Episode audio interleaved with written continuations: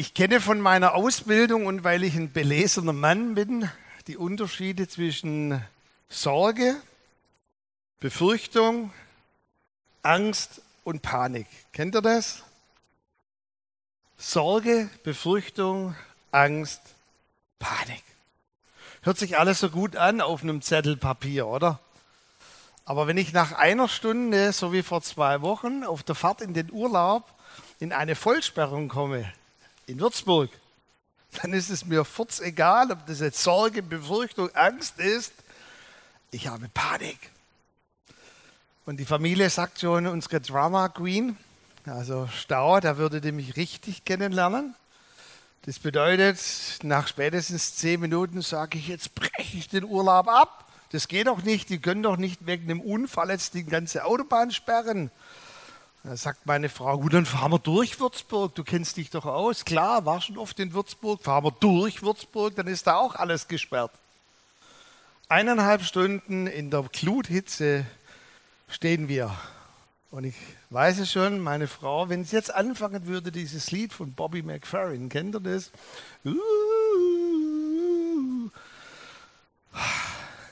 Ich würde nicht handgreiflich werden, so gut kennen mich, aber kurz davor. Don't worry, be happy. Bringt mir nichts.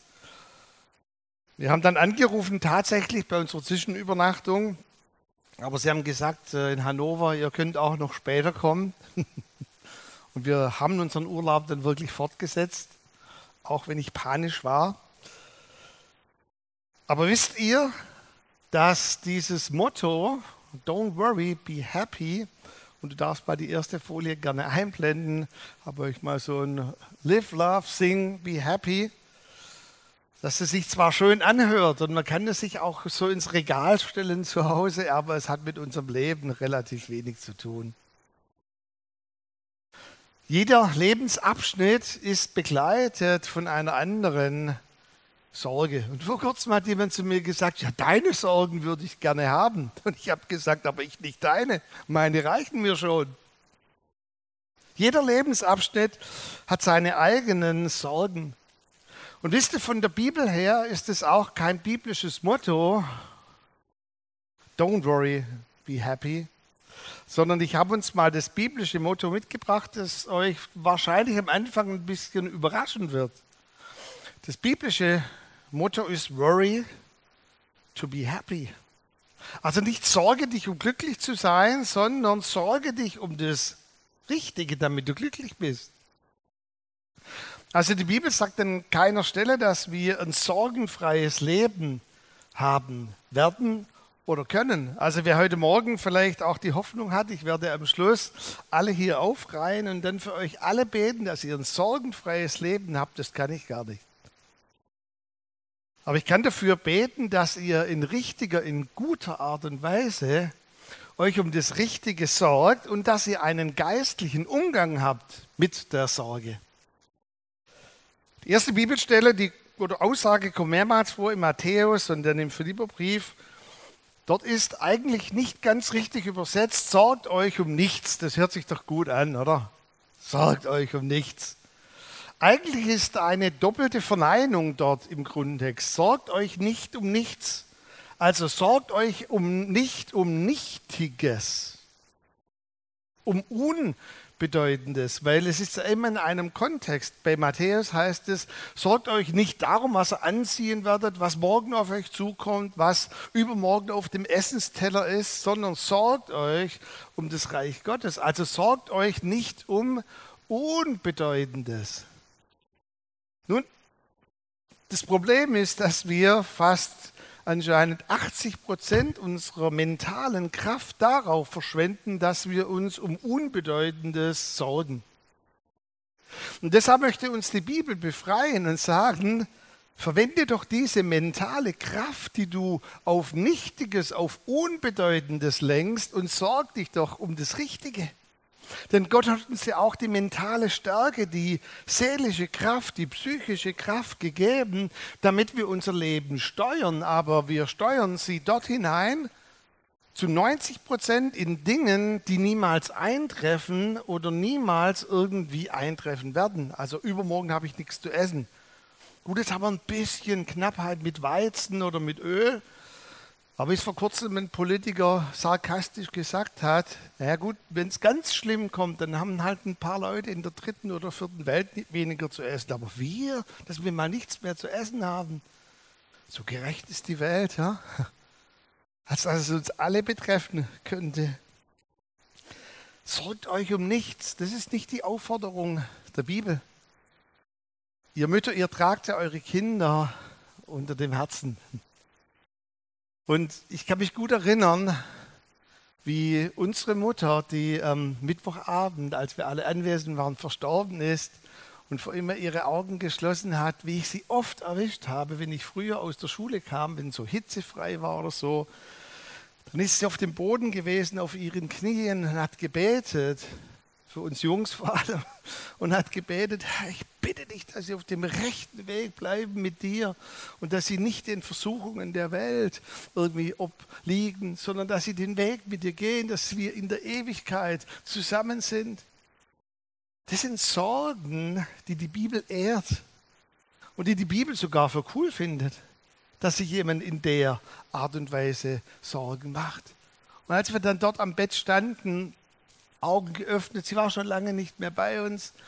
Habe ich ihr ganz laut zugerufen und habe gesagt, Mama, jetzt musst du keine Sorgen mehr machen. Wir sind alle auf dem Weg und alle unsere Kinder und Kindeskinder. Du kannst deine Augen schließen und sterben. Und oh Wunder, sie hat ihre Augen geschlossen und ist drei Stunden später gestorben. Aber diese Sorge, die sie hatte für ihre Kinder, war eine positive Sorge und hoffentlich haben wir die Sorge für unsere Kinder, für unsere Angehörigen. 1. Petrus 5, Vers 7, dort heißt es, alle eure Sorge werft auf ihn, denn er sorgt für euch. Also wenn wir keine Sorgen hätten, dann würde Petrus gar nicht zu uns sagen, dass wir alle unsere Sorge auf ihn werfen sollten. Aber wir haben wir sollen sie, und das nennt die Bibel Mündigkeit, in die Hand nehmen. Es sind unsere Sorgen. Wir haben die Autorität darüber und wir sollen sie auf ihn werfen, denn er sorgt für uns. Und dort heißt es, denn er gewichtet für uns. Das heißt, er trägt diese Last mit. Das bedeutet nicht, dass wir alle lastlos sind, aber wir haben die Last geteilt, wir sind in einer Partnerschaft mit ihm. Und er sorgt für uns und er hilft, dass uns die Sorge nicht erdrückt, dass wir es, wie es im Korintherbrief heißt, dass wir es tragen können, ertragen können, dass unsere Seele nicht kaputt geht, aber dass die Kraft unserer Seele einen Anker hat in Gott und dieser Sturm kommt zur Ruhe. Und wir können weiter unser Lebensboot fahren. Nun, die erste Aussage, die ich dir mitgeben möchte, ist auch ziemlich steil. Und zwar die heißt, mach dir Sorgen. Du hättest dir vielleicht gewünscht, ich würde dir sagen, mach dir keine Sorgen. Ich sagte aber von der Bibel her, mach dir Sorgen. Moment, ich erkläre es uns. Timotheus ein geistlicher Sohn von Paulus, ein Freund, ein junger Leiter, er lässt ihn zurück an der zweiten Missionsreise in Ephesus. Ephesus war eine Metropole, also eine sehr große Stadt. Und er sagt Timotheus, vielleicht Anfang 2021, leite die Gemeinde, ich ziehe dann mal weiter. Und Timotheus, äh, wie? ich? Anfang 20, Paulus? Ich gehe dann mal und besuche die anderen Gemeinden. Und Timotheus ist hoffnungslos überfordert, im ganzen Kontext in Ephesus überhaupt zu leben, in dieser multikulturellen Gesellschaft. Und dann auch noch in der Gemeinde hat es verschiedene Strömungen. Die meisten sind älter als er. Wow. Und dann gibt es dort viele Lehrfragen, die sogenannten christlichen, neuchristlichen Treffen auf die ehemals jüdischen Gläubigen. Und dann kommen auch noch Leute, die haben einen ganz anderen esoterischen Hintergrund, verschiedene Lehrmeinungen, Fragen über ganz einfache Dinge. Machen wir jetzt die Fenster auf im Gottesdienst oder nicht? Endlose Diskussionen. Und Timotheus ist völlig, völlig überfordert. Und Paulus erkennt sein Herz und sagt, Timotheus, so gut kenne ich dich, bleibe in Ephesus. No way, du gehst mir dort nicht weg, du bleibst. Und er erinnert ihn immer wieder daran, dass er nicht in Sorge gefangen sein soll. Diese bekannte Aussage kennt ihr, deshalb habe ich es auch nicht auf Folie 2. Timotheus 1, Vers 7, denn Gott hat uns nicht gegeben den Geist der Furcht, hat uns nicht gegeben. Also hieran können wir schon erkennen, wenn uns etwas so in unserem Herzen gefangen nimmt, in unseren ganzen Gedanken, in unserem ganzen Leben, dass wir Gefangene sind also ein Geist bedeutet von einer fremden Kraft, die Macht über mich hat. Paulus sagt, Timotheus, pass auf, das, das ist nicht von Gott. Also, dass etwas anderes dich so beherrscht. Denn Gott hat uns gegeben den Geist der Kraft, der Liebe und der Besonnenheit. Du kannst, Timotheus, mit deinen Sorgen umgehen. Du schaffst es, du bist mündig, du bist ein erwachsener Christ, auch wenn du dich noch so jung fühlst. Und dann schreibt er eine, eine wahnsinnige Aussage im 1. Timotheus 4, die ich uns gleich auf Folie bringe. Und dort wiederholt Paulus zuerst nochmal und sagt, Timotheus, hör her, einige aus der Gemeinde haben mir E-Mails geschrieben über dich. Geschieht übrigens bei uns auch immer wieder mal nach einer Predigt. Ich habe noch eine Anmerkung zu der Predigt. Dann schreibt in die App und nicht mir persönlich, weil in der App kann sie jeder sehen, was ihr schreibt. Wisst ihr, was ich meine? Das ist doch Transparenz. Wir wollen doch Transparenz, oder? Wenn jemand so ganz geheim, das schreibe ich jetzt nur dir. Die schreiben ihm E-Mails, dem Paulus. Und dann sagt Paulus, die meisten schreiben, du bist noch zu jung. Timotheus, mir forts egal, mach weiter, auch wenn du noch jung bist. Und dann fragst du die ganze Zeit, was du tun sollst. Ich sag dir, mach einfach das, was ich dir gesagt habe predige das Wort Gottes. Regel du, wann das Fenster auf oder zu ist, egal ob die Jüngeren es gut finden oder die Älteren es schlecht finden. Mach du, du bist der Leiter. Und dann schreibt er wie ein Papa. Und übrigens, Timotheus, in ein paar Wochen komme ich zu dir. Ah, gute Aussicht. Und dann kommt eine Kehrtwendung und er sagt, und Timotheus, hör mal her, setze die Gabe ein, die Gott dir gegeben hat. Ich war dabei, unter Prophetie und Handauflegung, wie Menschen in dein Leben gesprochen haben und gesagt haben, Timotheus, du bist ein geistlicher Leiter und du hast diese Gabe von Gott. Timotheus, setze diese Gabe ein. Und dann kommt die steile Aussage, dies lass deine Sorge sein. Dafür oder damit gehe um. Versteht ihr, was Paulus hier tut? Er lenkt, man sagt die Energie, die komplette Energie von Timotheus lenkt er weg von der ganzen Sorge mit der Gemeinde, der ganzen Sorge um sich selbst. Und er sagt, jetzt sorg dich doch mal um das Richtige. Verwende die 80 Prozent, die Hauptenergie in deiner Birne, in deinem Geist und in deiner Seele darauf, dass du die Gabe, die Gott dir gegeben hat, dass du die entwickelst und dass du darin wächst, das soll deine Sorge sein. Ich übersetze es mal anders. Also wenn du dir schon Sorgen machen möchtest und unsere Seele ist irgendwie so gestrickt, das sagen auch Psychologen, dass wir Sorgen machen müssen an manchen Stellen, dann sorg dich doch bitte um das Richtige. Was sagt die Bibel? Trachtet zuerst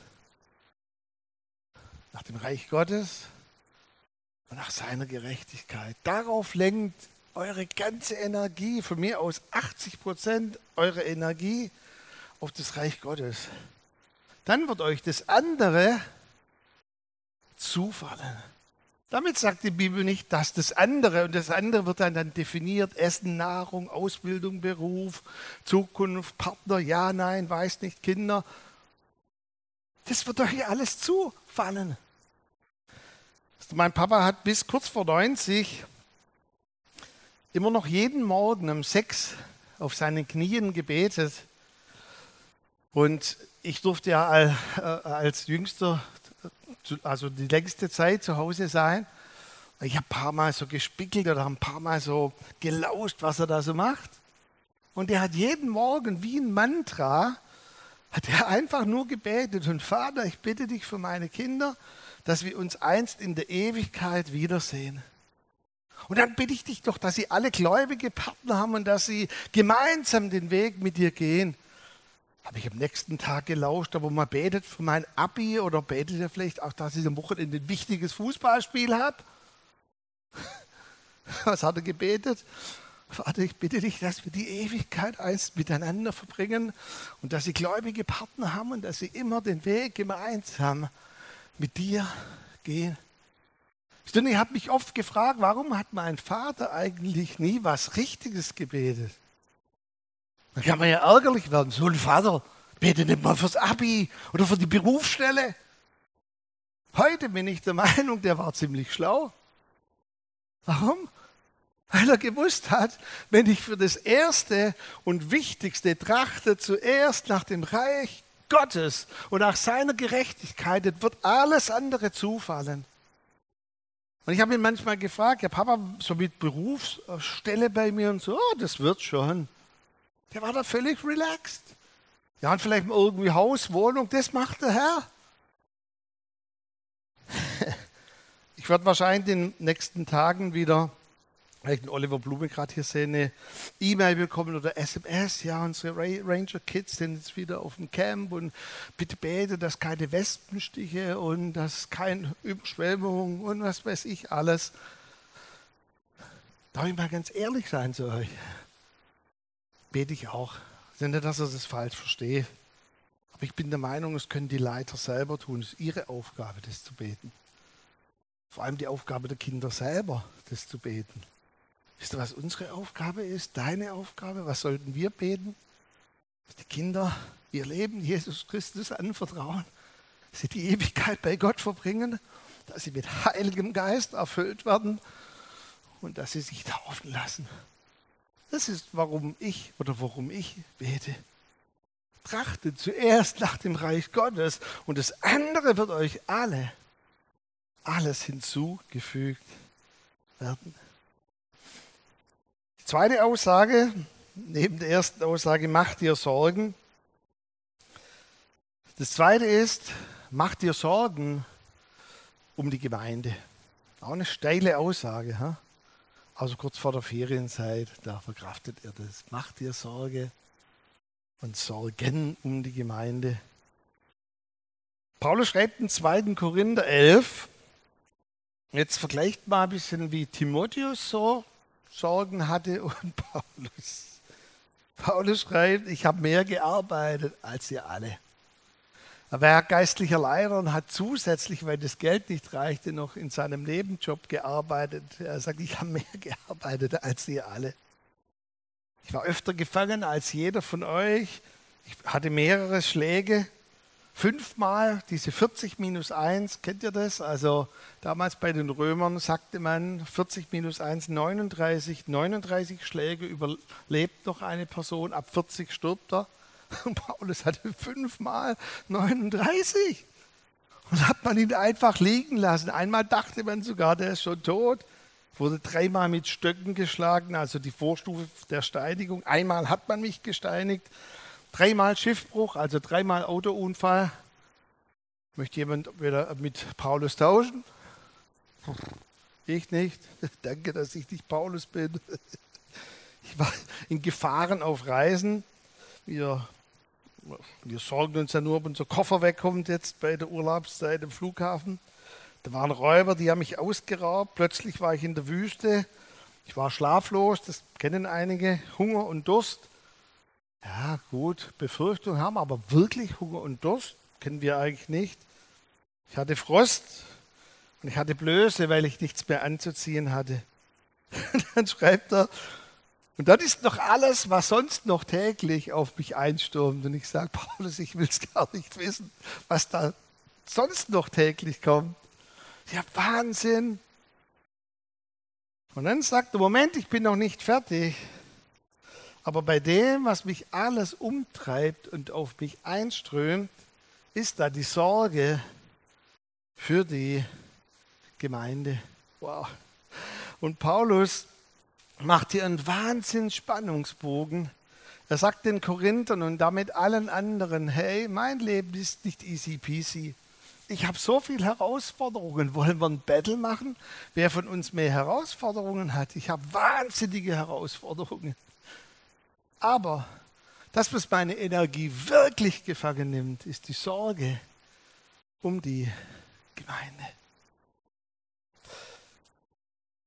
Ich möchte euch heute Morgen fragen oder auch das Forum einer Predigt nutzen, weil ich es noch nie so oft gemacht habe, in den 30 Jahren Pastor zu sein. Darf ich euch ein Stück weit von meiner Sorge um die Gemeinde einfach mal mitteilen? Oder dich fragen, ob du vielleicht sogar die Sorge mittragen willst oder, oder kannst? Ist doch zu unserer aller Überraschung, ist, dass wir vielleicht erhofft haben, nicht eingetreten dass in der Nach-Corona-Zeit wieder wahnsinniger Zustrom kommt an Gottesdienstbesuch. Also wir liegen mittlerweile bei 1,8 Mal, also nicht im Jahr, da gibt es auch einige, aber im Monat 1,8 Mal besucht eine Person so die Statistiken an den sogenannten freien Gemeinden, also Kirchen ausgenommen, einen Gottesdienst. 1,8. Boah, das sind wahnsinnige Jüngerschaftsprozesse möglich, oder? 1,8. Und das Schlimme ist, dass der Sonntag eigentlich nicht mehr, so wie ich es gelehrt wurde, obligatorisch ist, sondern er ist optional. Das bedeutet, vor kurzem hat ein anscheinend weiser Leiter gesagt, Sonntag ist dann, wann ich einen Gottesdienst anschaue. Ich glaube, ich habe es mal mit dir gesprochen, Leonie, gell? dann hat Leonie zu mir gesagt, du glaubst aber so ein Mist nicht. Nee, glaube ich nicht. Hört sich schön an. Horst Köhler hat mal gesagt, Familie ist da, wo Kinder sind. Wisst ihr das noch? Vor einigen Jahren und alle, oh, das ist so schön, wie er das gesagt hat. Familie ist da, wo Kinder sind. Oh, das ist, oh. Nur alle, die kinderlos sind, stehen auf einmal doof da und ab September sind wir keine Familie, weil beide Kinder außer Haus sind. Tja, und er hat damit gemeint, eigentlich alle Formen von Familie, die sich da so finden, quasi sind dadurch definiert, dass Kinder da sind. Und jetzt wird gesagt, der Sonntag ist da, wenn ich einen Gottesdienst anschaue. meinem biblischen Verständnis können wir über so viel diskutieren, aber Gott hat gesagt, zwei Dinge sind Cherem im Hebräischen, also hochheilig. Die sind unantastbar, die sind indiskutabel, die sind nicht mal darüber nachzudenken, weil ich die definiert habe. Das ist der Zehnte. Das ist der Zehnte von dem, was wir anvertraut bekommen von Gott, gehört Gott und der Sonntag ist hochheilig. Er gehört dem Herrn, er gehört nicht uns, sondern gehört ihm.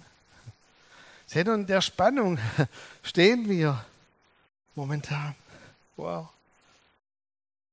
In den Schriften des Alten Testamentes, vor allem bei den kleineren Propheten, gibt es ein ganz einfaches Paradigma und eine Aussage, die immer und immer wieder vorkommt.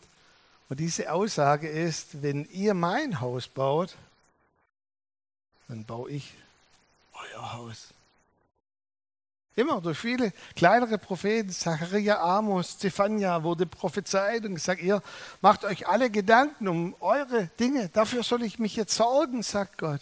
Sorgt euch um mein Haus und ich sorge mich um dein Haus. Und ich habe mich entschieden, das ist und bleibt mein Lebensmotto, mein Lebensinhalt. Ich baue zuerst sein Haus und dann vertraue ich darauf, dass er mein Haus baut ist ganz einfach diese auch Sorge um die Gemeinde und es ist, es ist umkämpft. Und wir werden morgen noch mal eine Runde gehen. Ich bin so dankbar, wie viel der Phil Hummel auch investiert. Und Gine, auch dir vielen Dank, wie du das mitträgst. So wahnsinnig. Wir haben eine der schwierigsten Entscheidungen diese Woche über das Objekt in Heimerdingen, wo wir sagen, ja, das könnte vielleicht passen von der, von der Kubatur, da sind wir morgen noch drei, vier Stunden dran mit einer Gesellschaft. Gleichzeitig auch die Frage, bei der Anzahl von Leuten, ist das überhaupt wirtschaftlich denkbar? Und wisst ihr, was mich als Pastor am meisten ähm, verunsichert ist? Es gibt so viele Gemeinden, wo die Gemeindeglieder gar nicht gefragt werden, gehört werden. Wir haben eine exzellente Befragung gemacht. Ich habe die sogar im Urlaub gemacht und das über 70, unter 80 melden sich zurück und einige sagen, ah, das ist doch super. Für mich ist das eine Blamage. Von über 230 Leuten 80 sich zurückmelden. Was soll ich damit anfangen? Wie viel ist uns Gemeinde wirklich wert? Wir tun gut daran, was Paulus hier sagt, neben dem, dass du dich in deinem Leben um das Richtige sorgst, sorge dich auch um die Gemeinde. Ist in Johannes 8,32, dort heißt es, ihr werdet die Wahrheit erkennen und die Wahrheit wird euch frei machen.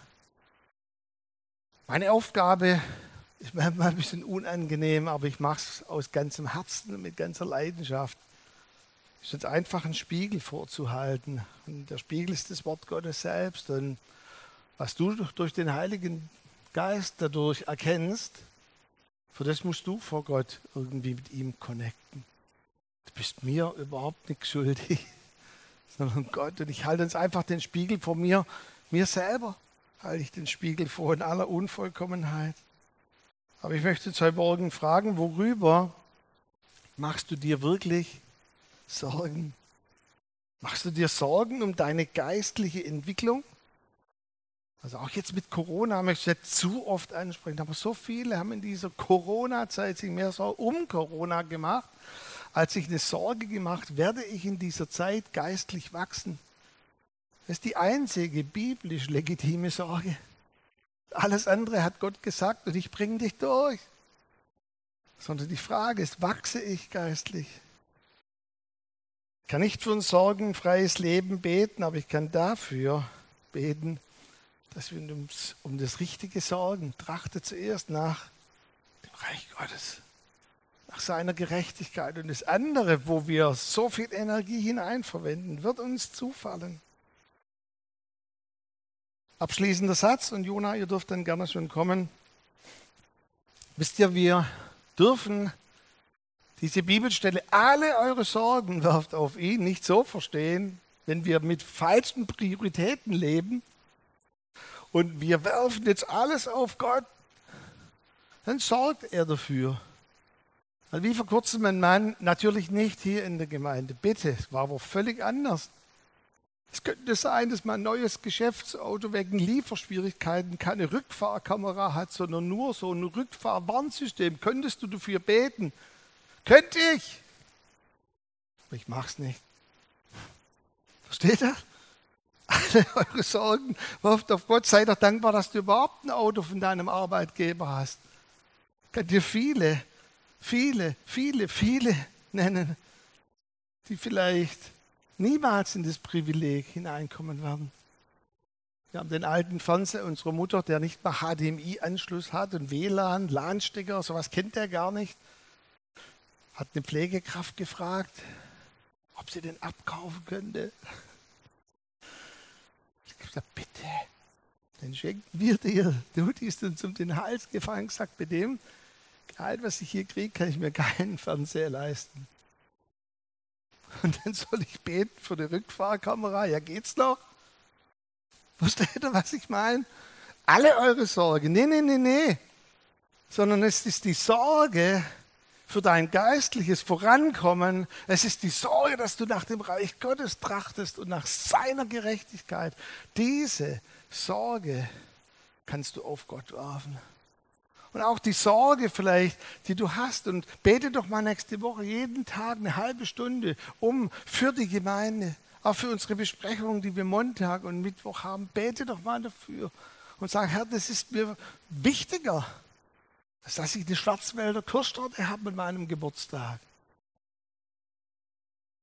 Gott sagt, wenn du es, wie ich, vom Gewicht nicht verkraftest, kann sein, dass du es nicht bekommst. Aber ihr bekommt es natürlich alle. Versteht ihr, dass wir diese Sorgen, die Gott mitträgt, wir können nur auf Gott das werfen, was er mitträgt. Und alles andere sollen wir einfach ablegen, das Nichtige sein. Ich trenne mich davon. Ich lasse das hinter mir. Worry to be happy. Das wünsche ich uns von ganzem Herzen, dass wir da hineinkommen.